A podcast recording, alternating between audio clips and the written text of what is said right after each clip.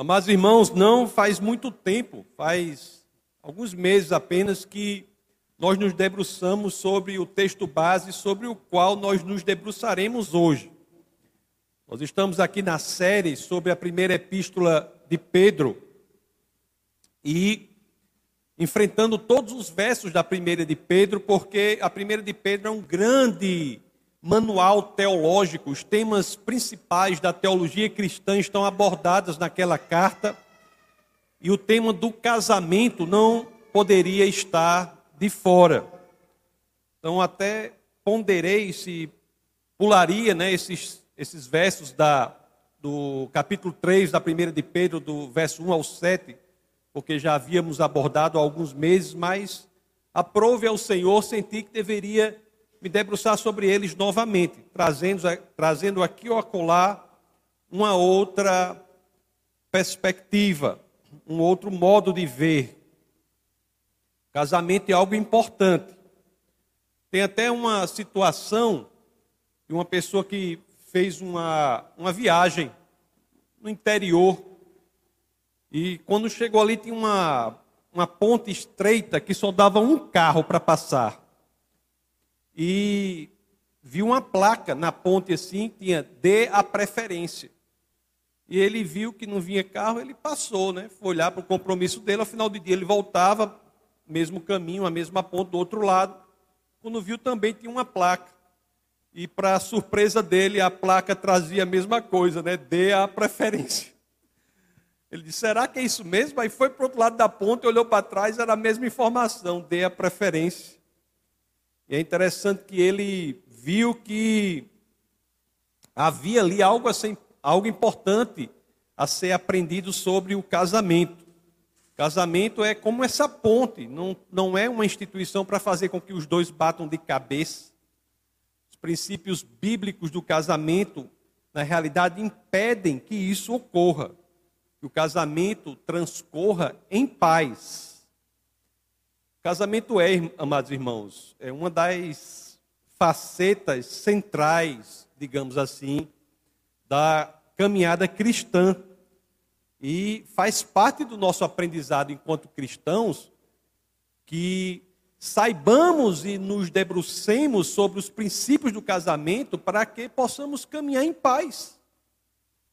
E nós vamos ler aqui esse texto base hoje, que traz questões, algumas das quais que são as mais criticadas nas Escrituras pela cultura. São trechos que são difíceis, criticados pela cultura.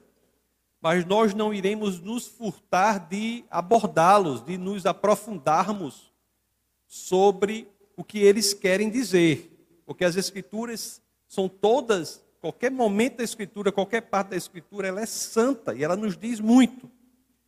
Então, para que comecemos desde já, vamos logo aí abordar, vamos começar com um desses versos aí, que é um dos mais atacados aí pela cultura.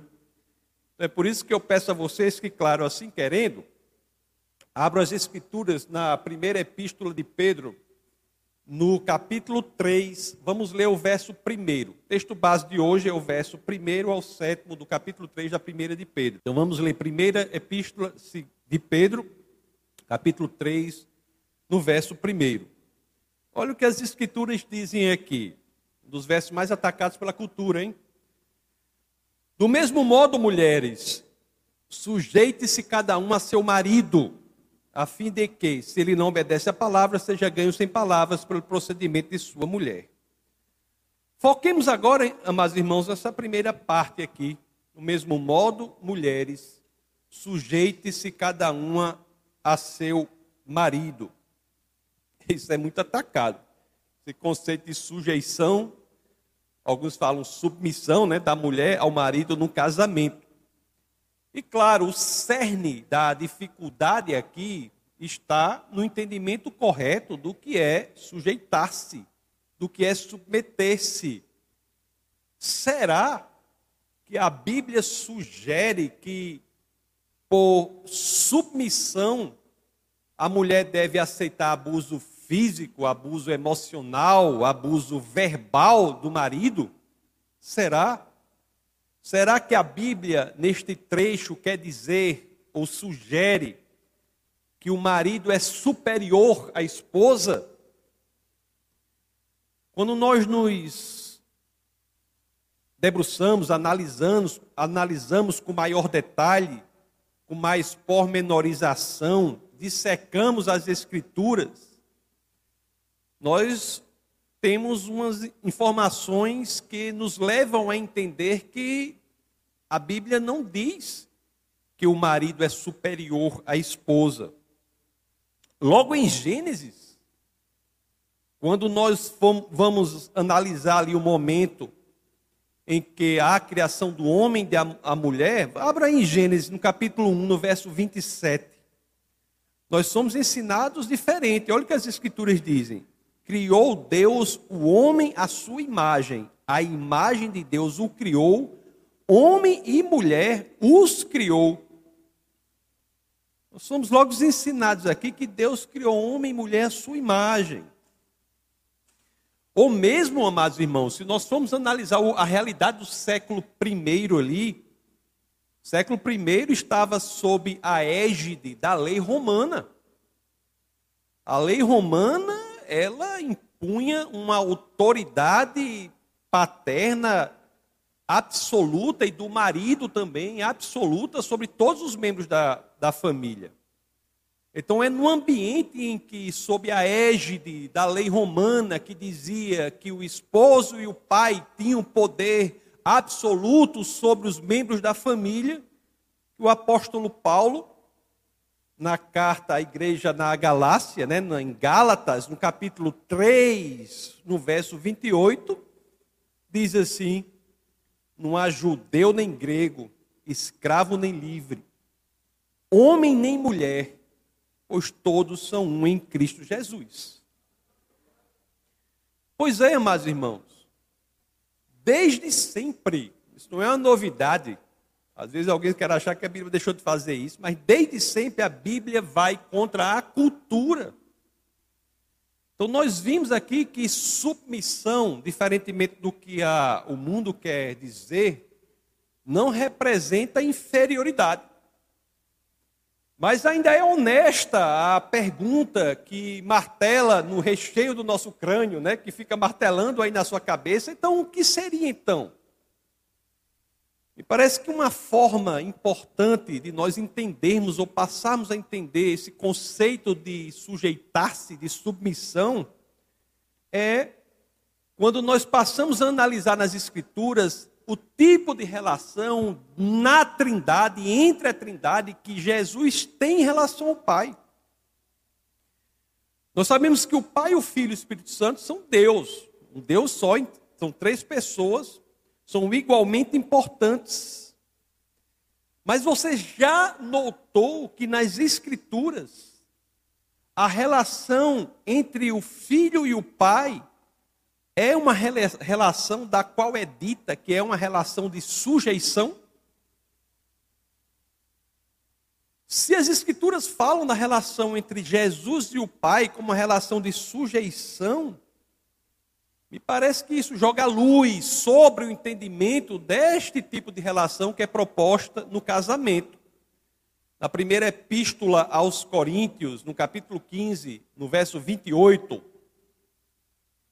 o apóstolo Paulo diz assim: Quando, porém, tudo lhe estiver sujeito, então o próprio filho se sujeitará àquele que todas as coisas lhe sujeitou, a fim de que Deus seja tudo em todos. Duas relações das quais as escrituras dizem que é do tipo de que tem a ver com sujeição. Mas será que é isso mesmo? É até difícil entender, né? É até difícil aceitar isso. Será que a mesma relação de Jesus com o Pai, que não era uma relação de inferioridade com superioridade, ambos é um só Deus, não há de se falar em superioridade ou inferioridade? Será que é esse mesmo termo que as Escrituras aplicam para o marido e a mulher, o esposo e a esposa? Primeira coisa, quando eu li isso, foi que eu pensei assim, né? Como eu sempre faço. Achei, é um erro de tradução. Vamos analisar, com certeza são duas palavras diferentes que são traduzidas da mesma forma e enganam os leitores da língua portuguesa. Mas não, queridos.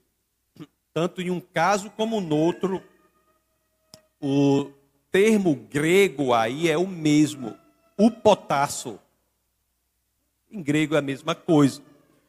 Novo Testamento, como vocês sabem, é escrito em grego, antigo em hebraico, algumas partes em aramaico. Então, nas duas passagens que nós lemos no Novo Testamento, o termo é o mesmo, o potássio. Então, não é inferioridade. Outra coisa que a, que a cultura critica muito, depois nós iremos buscar entender mais a sujeição, mas é com a relação da mulher como auxiliadora, ajudadora. Será que nós, se nós entendemos o que é isso, auxiliadora, ajudadora, quando as escrituras falam, nós entenderemos o que é sujeição? Lá em Gênesis, no capítulo 2, no verso 18, as escrituras dizem assim: Então o Senhor Deus declarou: Não é bom que o homem esteja só farei para ele alguém que o auxilie e lhe corresponda. Gênesis, Antigo, Antigo Testamento, quando nós lemos isso no original, que no caso do Antigo Testamento é em hebraico, o termo aí é Ezer.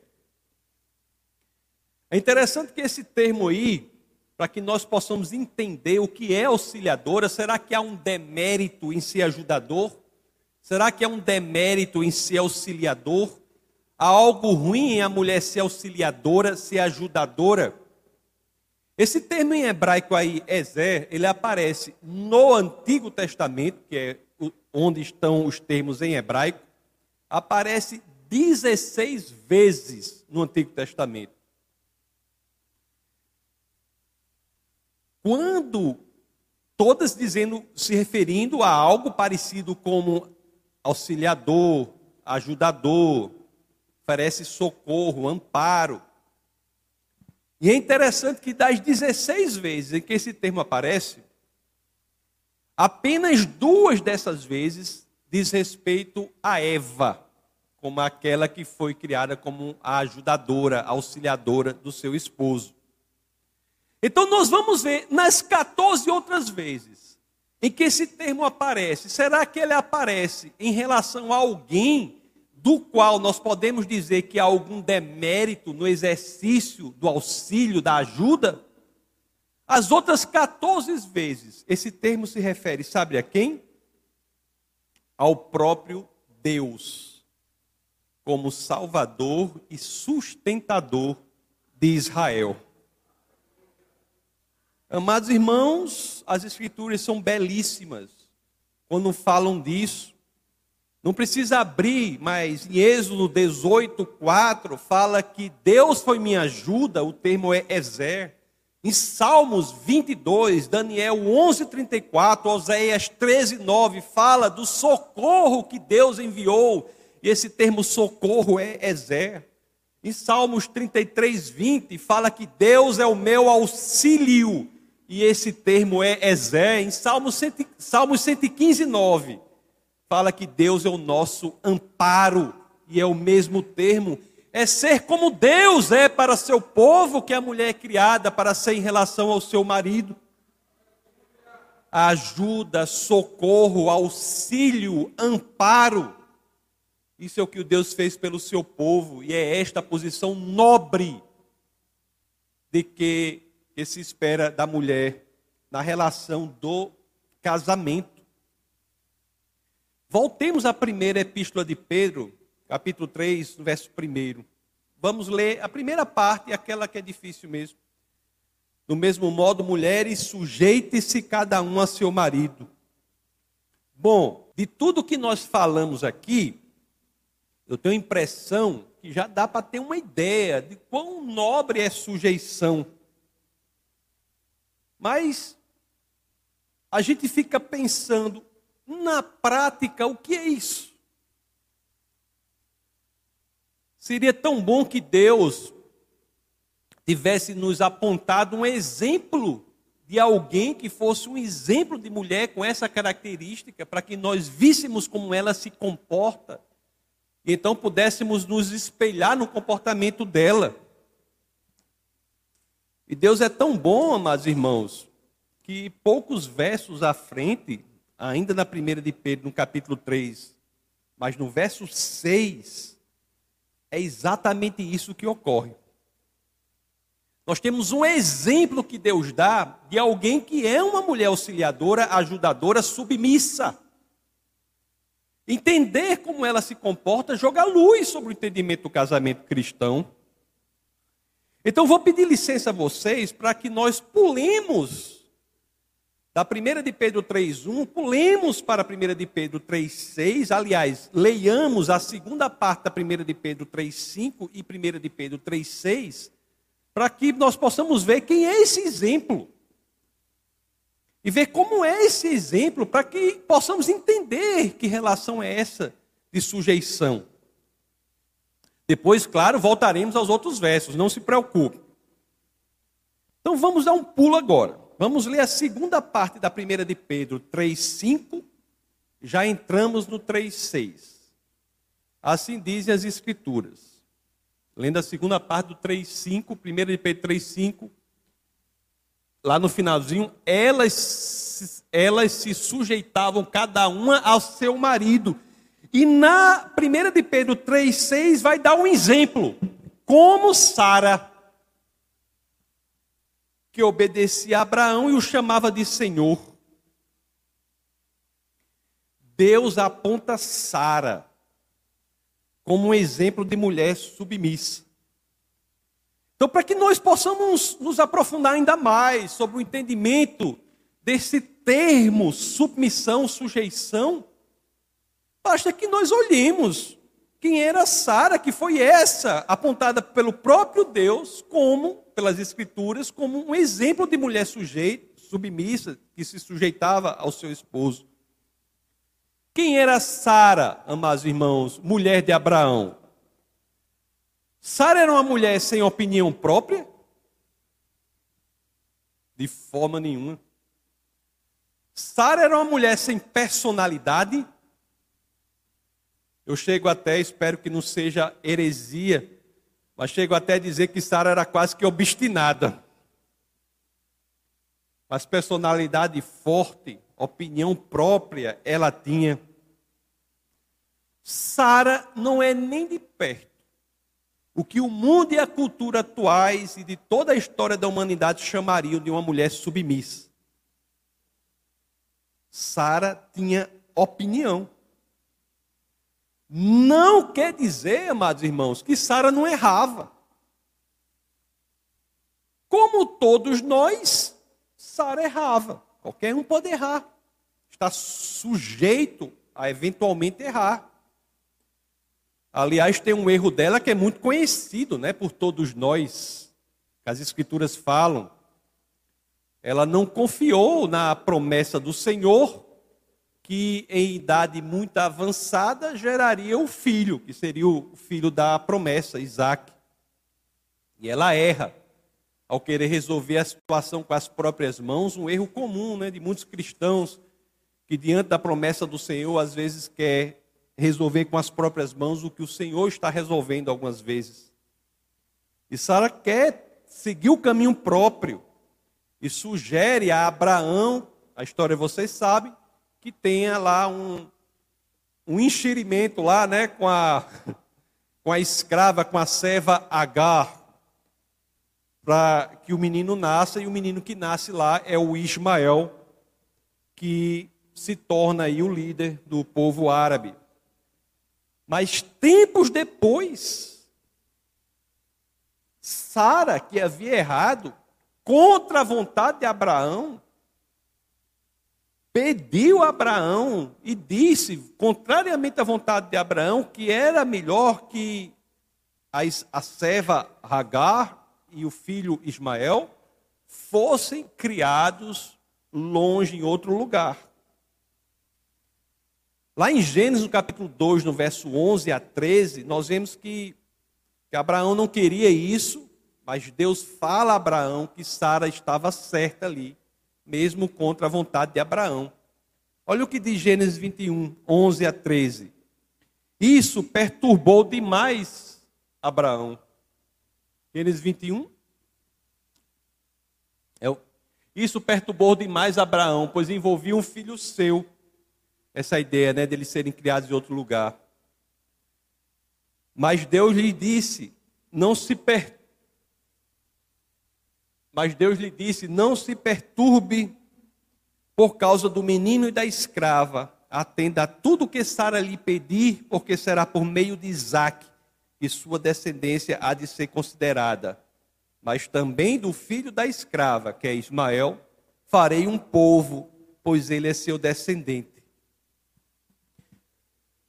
Então, amados irmãos, Deus aqui confirma que Sara, naquele ponto específico, seguia a vontade do Senhor.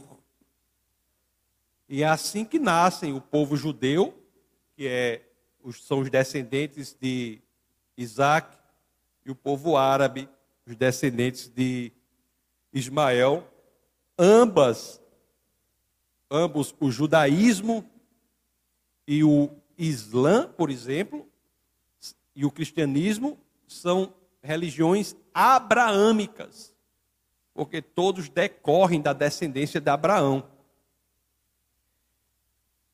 Então, Sara é o exemplo de mulher que Deus escolhe como para nos oferecer como exemplo de mulher submissa. Mulher que pode até errar, mas que está pronta para acertar. A sujeição, do ponto de vista bíblico, não quer dizer obediência cega ao marido. Não quer dizer obediência servil ao marido. A mulher cristã submissa não pode, por exemplo, deixar de colocar firmemente a sua opinião quando o marido resolve ingressar por um caminho errado. Se o marido ingressa por um caminho errado, a mulher tem de se posicionar. Você, mulher cristã, no exercício da sujeição bíblica no casamento, deve chegar ao seu esposo, se estiver fazendo algo errado, e tem que dizer para ele: não faça isso, isso está errado. E muitas situações, amados irmãos, Sara, ela foi a voz de Deus na vida de Abraão. Assim como você pode ser a voz de Deus na vida de seu esposo. Há um ponto aqui na primeira de Pedro 3,6 que chama a atenção também, que nós não podemos negligenciá-lo. Ainda no começo, naquela frase que nós lemos. Assim como Sara que obedecia a Abraão, e o chamava de Senhor. Senhor.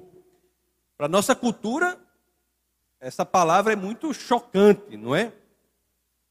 Mas qual é o ensinamento que está por trás disso? No casamento. O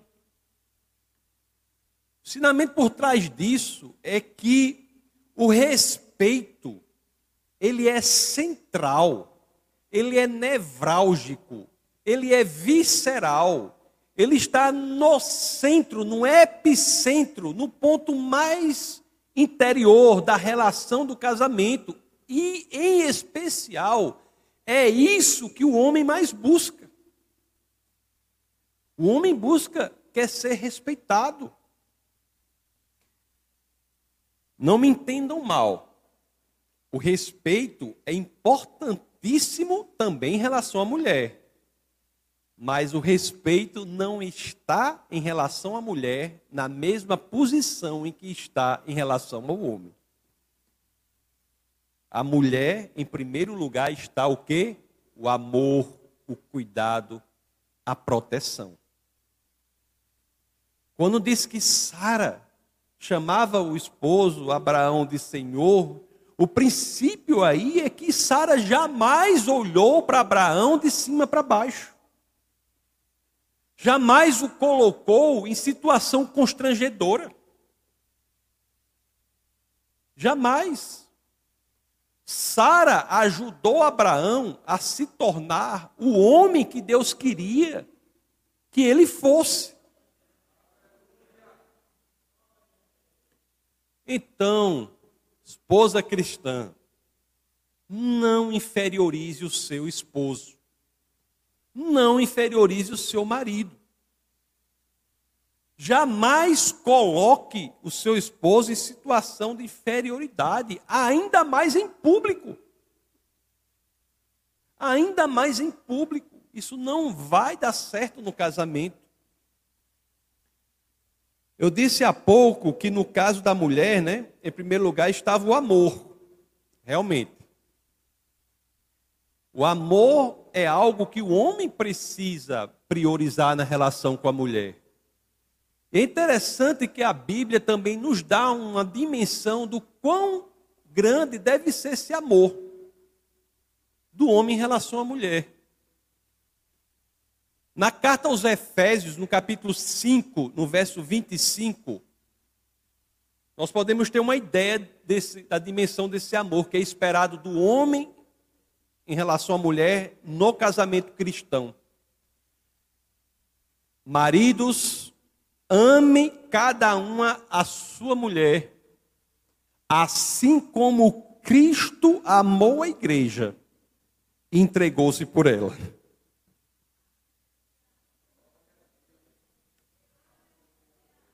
No casamento cristão, existe um padrão para o homem saber em que grau deve amar a esposa.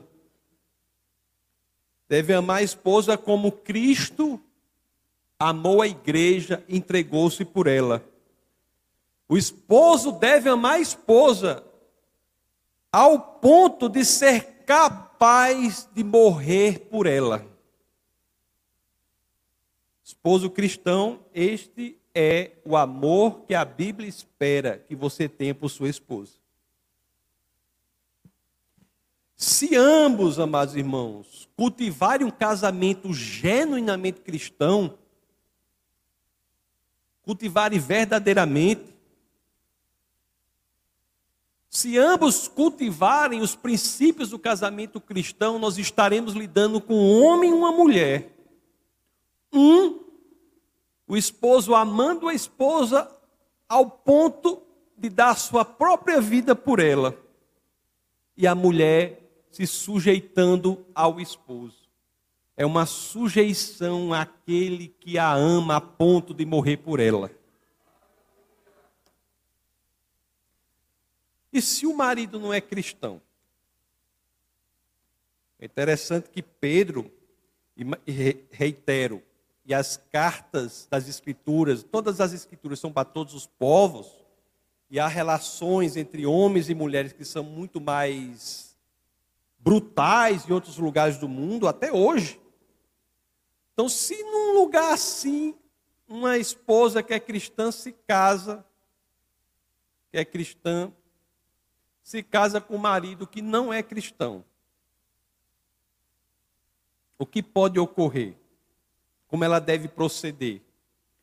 É o que Pedro aborda na primeira de Pedro 3, aí vamos ler agora o 1, que nós já lemos, e vamos ler o 2. Vamos ver o que as escrituras dizem. Do mesmo modo, mulheres, sujeites cada um a seu marido, a fim de que, se ele não obedece à palavra, seja ganho sem palavras, pelo procedimento de sua mulher, observando a conduta honesta e respeitosa de vocês. Mas, irmãos, uma realidade que há nas igrejas de esposas cristãs que são casadas, às vezes, com maridos que não são cristãos. E qual é a orientação das Escrituras para isso?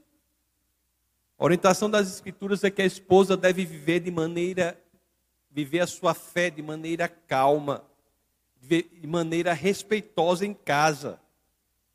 Na prática, é o que acontece muitas vezes no Brasil. A mulher vive recriminando o marido.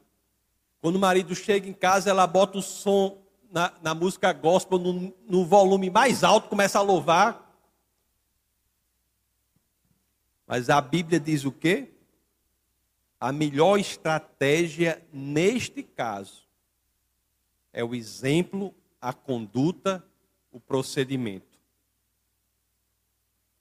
Eu até digo, amados irmãos, que você pode estender esse princípio até para os familiares próximos.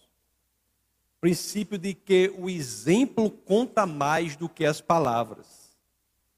Não é que as palavras têm de ser negligenciadas, mas elas não encontram a posição de prioridade para evangelizar o esposo que não é cristão nesta relação. O seu exemplo contará mais.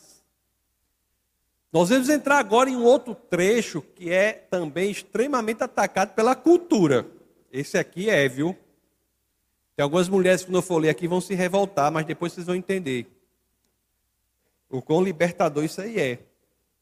Na primeira epístola de Pedro, capítulo 3, verso 3. Nós lemos o 1 e o 2, né? lemos o 6, vamos ler o 3 agora. Olha o que as escrituras dizem. A beleza de vocês não deve estar nos enfeites exteriores, como cabelos trançados e joias de ouro ou roupas finas. Mas, irmãos, a, olha o que as escrituras dizem para as mulheres: a beleza de vocês não deve estar nos enfeites exteriores, como cabelos trançados e joias de ouro ou roupas finas. É interessante que quando o mundo lê isso, a cultura lê isso, e muitos, muitos cristãos também, quando leem isso, às vezes de maneira um pouco superficial, acham que as escrituras estão sugerindo que as mulheres devem viver numa prisão, sem poder usar brinco, sem poder usar batom, sem poder cortar o cabelo. E tem outras coisas mais que eu não sei nem pronunciar o nome né, que a mulher bota, né? Não, tem essas coisas que fala de como é? é blush, né? Blush, né? Tem um negócio aí, né? Como se a mulher não pudesse usar essas coisas. Mas nós vamos analisar, vamos ler novamente esse trecho que você acabou de ler. E você vai me dizer se é a proibição ao uso dessas coisas que as Escrituras está sugerindo. Olha que a primeira de Pedro 3,3, mesmo verso. Preste atenção se ele está proibindo o uso. A beleza de vocês não deve estar nos enfeites exteriores, como cabelos trançados e jóias de ouro ou roupas finas. A cultura e a indústria pregarão exatamente o contrário. Dirá que você deve criar em você uma dependência das joias, das plásticas, disso e daquilo outro para continuar bela. O que, que as escrituras estão dizendo? Elas estão proibindo que a mulher faça plástica se quiser, use joia, corte o cabelo. Estão proibindo? Não. As escrituras estão dizendo é que você pode fazer isso tudo, mas não caia na prisão de achar que a sua beleza está em algo exterior a você. Irmã, a sua beleza está em você, não em algo exterior a você. Isso é algo libertador. A beleza genuína está na mulher, interiormente, conforme vemos ver. Isso não impede que ela se enfeite ou se vista bem ou da forma que ela quiser. Mas isso impede que ela ingresse num processo terrível no qual o mundo está prisioneiro. As mulheres do mundo estão prisioneiras, achando que a beleza dela depende de algo exterior a elas, e isso as destruirá. Vamos ler o verso subsequente para que nós saibamos onde está a beleza da mulher genuína. 1 de Pedro 3, vamos ler o 4 e o 5. Olha o que as escrituras dizem. Ao contrário, esteja no ser interior que não perece, beleza demonstrada no espírito dócil e tranquilo, que é de grande valor para Deus. Pois era assim que também costumavam adornar-se as santas mulheres do passado, que colocavam a sua esperança em Deus. Essa parte final aqui, do 3,5, ela se sujeitava a cada um a seu marido, nós já lemos, quando lemos o 6, que falava de Sara. O que é o ser interior? Algumas traduções digam assim, né? O homem interior, a pessoa, o ser interior do coração. O que é isso? É o caráter. A sua beleza, mulher, está no seu caráter. Você deve, não tem problema, se preocupar com sua aparência exterior. Não estou dizendo isso, tá claro? Pode se preocupar. Mas você deve se lembrar que a sua beleza não está nisso. A sua beleza genuína está no seu caráter. Por isso que ela se demonstra por um espírito dócil e tranquilo. É a primeira de Pedro 3:4. Leiamos novamente. Ao contrário, esteja no ser interior que não perece, beleza demonstrada no espírito dócil e tranquilo. Aí tem muita gente que chega assim: "Ah, pastor, você não sabe, eu sou igual uma espoleta". Tem gente, gente que chega isso. Pastor, a minha mulher é Osama Bin Laden perde. Osama Bin Laden perde. Homem, você não tem noção. E aqui no Nordeste, então. Vou dizer uma coisa boa para você. Ter espírito dócil e tranquilo não é ser fraco, não é ser sem iniciativa, sem ímpeto. Não é. Você pode ter a força de mover o mundo todinho, mas você é chamada a ter tudo isso sob controle. Na Bíblia tem um exemplo de alguém que tem uma grande força, mas mantém sob controle. Sabe quem é? Jesus de Nazaré. Alguém que tinha uma força infinita alguém que poderia destruir o mundo todo com uma só palavra, mas que, por amor a nós, manteve tudo sob controle, entregando-se na cruz, onde o amor encontrou a justiça e fomos salvos. Se seu exemplo é Jesus, mulher espoleta, saiba que Jesus é o exemplo de força infinita sob controle. Se você tiver força, tenha força. E gentileza, se você tiver força e gentileza, você estará imitando, sabe quem? Jesus Cristo. O verso 6 nós já vimos, né? Quando fala de Sara. Vamos agora para o último verso do texto base do nosso bate-papo de hoje, que é o verso sétimo, que fala mais do homem. Olha aí, falamos um pouco do homem, vamos para o último verso. Do mesmo modo, 1 de Pedro 3,7. Do mesmo modo, vocês, maridos, sejam sábios no convívio com suas mulheres. Sejam sábios no convívio com suas mulheres.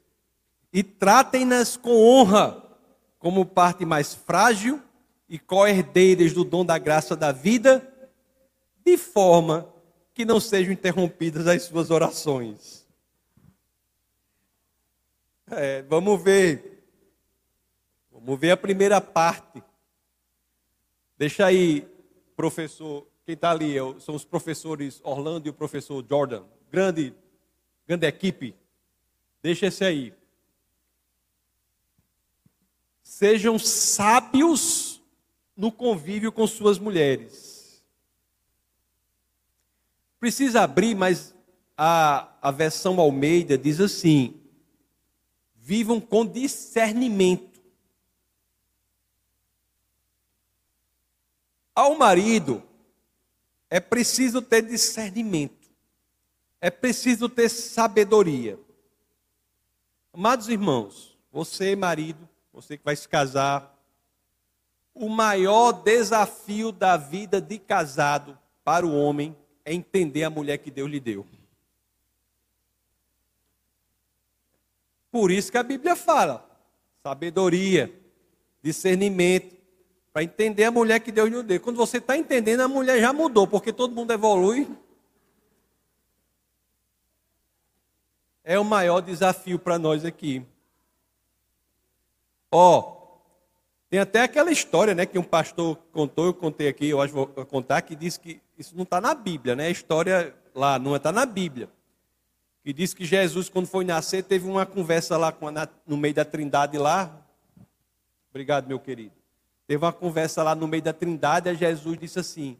Aí o pai disse assim para Jesus: Olha, meu filho, você vai, você será humilhado, torturado, chicoteado, cuspirão em você, você se casará Aí Jesus diz: Epa, papai, peraí, essas outras coisas aí eu faço, mas casar não. Casar não. Aí disse que o pai mandou Jesus para não se casar mesmo, porque era muita coisa, né? Porque o desafio do marido é ter sabedoria e discernimento para entender a mulher que Deus deu. É porque a sua mulher, meu querido, é como todas as mulheres, elas têm, todo mundo tem dificuldades, esperanças, medos, tem objetivos, tem peculiaridades. E somos chamados a descobrir quais são essas peculiaridades e ter sabedoria e discernimento para nos moldar no nosso relacionamento com ela. Devemos cultivar capacidade de ouvi-la com o nosso coração. Eu vi uma vez uma coisa interessante que eu acho que faz sentido. Ge genericamente, sabe, Camila? Eu acho que faz sentido. que diz assim, ó, diz que a mulher é como um termômetro. A mulher, ela vem e, e coloca e expõe a temperatura da situação. Mas o homem é como o termostato. Ele tem e não deixar a temperatura extrapolar o limite máximo. Tem que impedir que a temperatura da situação, do problema, suba acima do que é aceitável. Cabe ao homem sabedoria, discernimento. É difícil, exige responsabilidade, coragem. São duas características que estão faltando muito por aí pelo mundo, né, nos homens. Tem homem que está com não sei quantos anos, vinte e tantos anos, se acha adolescente. Há uma forma específica de ser feita, as escrituras dizem. Voltemos à primeira de Pedro 3,17. Do mesmo modo, vocês, maridos, sejam sábios no convívio com suas mulheres. Aí vai dizer a forma, ó. Tratem-nas com honra como parte mais frágil e coerdeiras do dom da graça da vida. Amados irmãos, as Escrituras dizem para o marido para tratar a esposa com honra. O que é tratar a esposa com honra? Você trata a sua esposa com honra quando você a coloca como na posição, uma posição importante de prioridade. Tratar com honra a esposa é num tudo no mundo não pode ser mais importante do que sua esposa para você. Lembra do que nós lemos lá em Efésios 5, 25? Que o homem deve amar a mulher como Cristo amou a igreja e se entregou por ela? Esse é um exemplo de tratar com honra a esposa, ser capaz de morrer por ela. Nós devemos ser capazes de morrer por nossas esposas. Agora não é só ser capaz de morrer por ela, não. Também tratá-la com honra com quê? Com o nosso tempo, com dinheiro. Tratar com honra a esposa é priorizá-la. Com palavras. Sabe a história que eu falei do rapaz que chegou e disse, foi fazer, foi, já contei aqui algumas vezes, foi fazer aconselhamento, né? O casal. E a queixa da esposa era que o esposo não dizia a ela que a amava. Ele até a amava, mas ele não dizia a ela que amava. Aí o esposo chegou e disse assim: Não, pastor, não se preocupe. Quando eu casei com ela, eu disse que amava. Se eu mudar de ideia, eu comunico. Então isso não é tratar com honra. Pode até ser que esse homem fosse capaz de morrer pela esposa, sabia? Mas tratar com honra é mais do que ser capaz de morrer pela esposa. No caso aí, tem que tratar com honra também no seu convívio. Bom, devemos nos referir à esposa com admiração. Agora, aqui o verso 7 também diz algo que a cultura considera extremamente controverso. Voltemos a 1 de Pedro 3,7, que está aí, né? Do mesmo modo, maridos sejam sábios no convívio com as suas mulheres e tratem-na com honra como parte mais frágil. Aí pronto. Mas a realidade é que a mulher, em regra, é mais frágil, não só fisicamente, quanto emocionalmente. E aqui é um chamado para o homem de assumir a sua posição. O homem é chamado a proteger a esposa. O homem não é chamado a deixar a esposa sozinha quando ela está passando por uma dificuldade, não. Vocês não sabem quão grande esse problema está na atualidade. Os homens hoje estão perdendo a masculinidade. Os homens hoje estão se tornando frouxos, usando aquelas calças indevidas, bem apertadinhas estão se comportando de maneira inadequada, não estão cuidando da esposa, não estão protegendo a esposa. O homem é aquele que deve assumir a posição se houver qualquer indício mínimo de problema. Ele tem que receber a pancada, não a esposa. É a responsabilidade dele. O homem tem de prover e tem de proteger. É interessante que nas decisões mais difíceis da família, decisões importantes, o homem é o responsável pela decisão. Se depois a mulher tomar a decisão, o homem não vai reclamar, porque se você é cristão, a responsabilidade está em você como cabeça da família. Irmãos, aqui em Defesa da Fé, a gente ensina homem a ser homem. Ensina mulher a ser mulher. A gente, a gente é bem claro nisso aí. Homem tem que ser homem. Não, tem esse negócio de homem diz masculinidade tóxica, não existe isso aqui não. Até postei hoje o negócio na minha internet, um Homem-Aranha rebolando. Pelo amor de Deus, super-herói, como é que estão? Aí você cria um bocado de menino pequeno olhando para o super-herói daquele jeito. Vai terminar como? Agora é claro, o homem sempre decide honrando a mulher, decidindo com base nos melhores interesses dela e da sua família. Amados irmãos, aí as pessoas dizem assim: o pastor fala é muito extremista. Bom, é o que está na Bíblia. A gente é livre. Cada um faz o que quiser. Quiser seguir outro caminho, siga. Mas saiba das consequências além de ter um casamento fracassado, ainda tem outra consequência aqui que talvez convença você. A primeira de Pedro 3,7, vamos ler a última parte, né? Do mesmo modo, vocês, maridos, sejam sábios no convívio com suas mulheres e tratem-nas com honra, como parte mais frágil e corrideiras do dom da graça da vida. De forma que não sejam interrompidas as suas orações. Se o homem casado não se porta da forma que deve se portar no casamento, as orações dele são interrompidas. Ou é, não é isso que está aqui? Se você, homem casado, quer cultivar, se você não ou, ou não quer cultivar um padrão bíblico no seu casamento, se você quer viver de outra forma, diferente do que a Bíblia diz, se você não quer se colocar como uma liderança, com responsabilidade, não quer honrar sua esposa, lutar por sua família, se você quer ser igual um desses aí, conforme eu disse, o cabarra com barbudo, 20 e tantos, 20 e tantos anos, 25, 30 anos, pensa que é adolescente, não se surpreenda quando Deus não ouvia as suas orações. Tem o, o exemplo que eu sempre falo aqui do casal que a gente conheceu lá na igreja onde a gente se converteu, muitos anos atrás. Casal de senhores. Às vezes quando eu conto aqui, seu Irineu, Dona Margarida, né? Seu Irineu e Dona Margarida. A gente gostava muito deles. Eles eram bem idosos.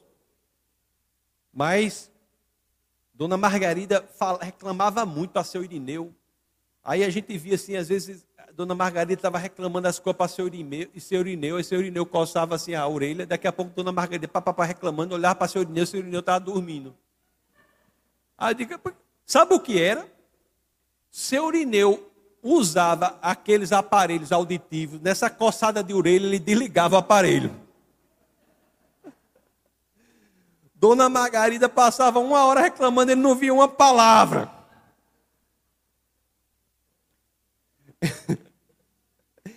então, amados irmãos, se você, homem, no casamento cristão, resolve não seguir as escrituras, de acordo com o que dizem as Escrituras, a primeira epístola de Pedro, no capítulo 3, no verso 7, na parte final, Deus faz com você igual o seu Irineu faz com Dona Margarida. Igualzinho. Não venha reclamar se suas orações não estão sendo ouvidas. Agora eu deixo claro. A gente aqui, quem serve a igreja do Senhor na pregação da palavra, tem uma obrigação de falar o que está nas Escrituras. A gente não fala o que vocês querem ouvir, a gente fala o que está nas Escrituras. Não é a vontade da audiência que molda ou determina o que a pessoa vai pregar, pregar é o que está nas Escrituras. Então, se você acha, ai meu Deus, orienta essas orientações para casamento cristão, eu não vou, vou seguir, não. Então, quem pensar diferente, faça do jeito que quiser.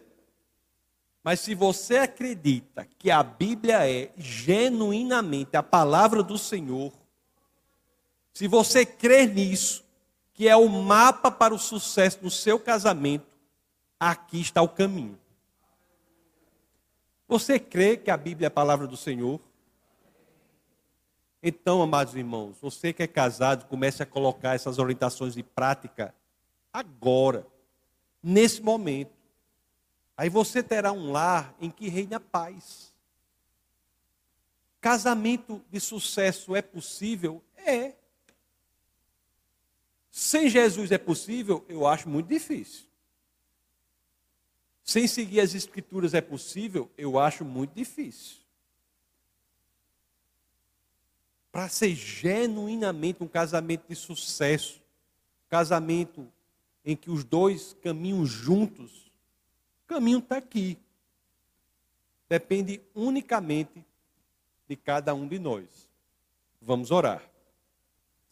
Senhor, muito obrigado, Pai, pelas Escrituras. Obrigado, Pai, pelo direcionamento que o Senhor dá ao casamento cristão. Obrigado, Pai, por pessoas aqui dispostas a colocar em prática tudo o que precisam para melhorarem o seu casamento. Obrigado, Senhor, por nos mostrar as Escrituras como um espelho que denuncia o problema que precisa ser melhorado. Obrigado, Senhor, por nos mostrar como devemos proceder, como devemos seguir, o que devemos fazer, para que juntos no casamento, homem e mulher possam exercer aquele papel para o qual foram genuinamente chamados, que é o de proclamar Cristo juntos para o mundo perdido, levar luz para o mundo em trevas. Obrigado, Senhor, por fazer do casamento um potencializador dos chamados individuais de proclamação da verdade. Obrigado, Senhor, por tudo o que o Senhor tem feito no meio de nós. Obrigado pela instituição do casamento. Não há outra relação nas Escrituras de que se diga que duas pessoas se tornam uma só. Somente ali no casamento em que isso é possível. Obrigado, Pai, por a realidade sobrenatural, da espiritualidade, da sobrenaturalidade que orienta a caminhada cristã também na dimensão do casamento. E é no nome de Jesus Cristo, Pai, no nome poderoso, nosso Senhor e Salvador, que todos aqui, unissonamente, dizemos. Amém. Sejamos todos, irmãos, abençoados na prática da palavra do Senhor.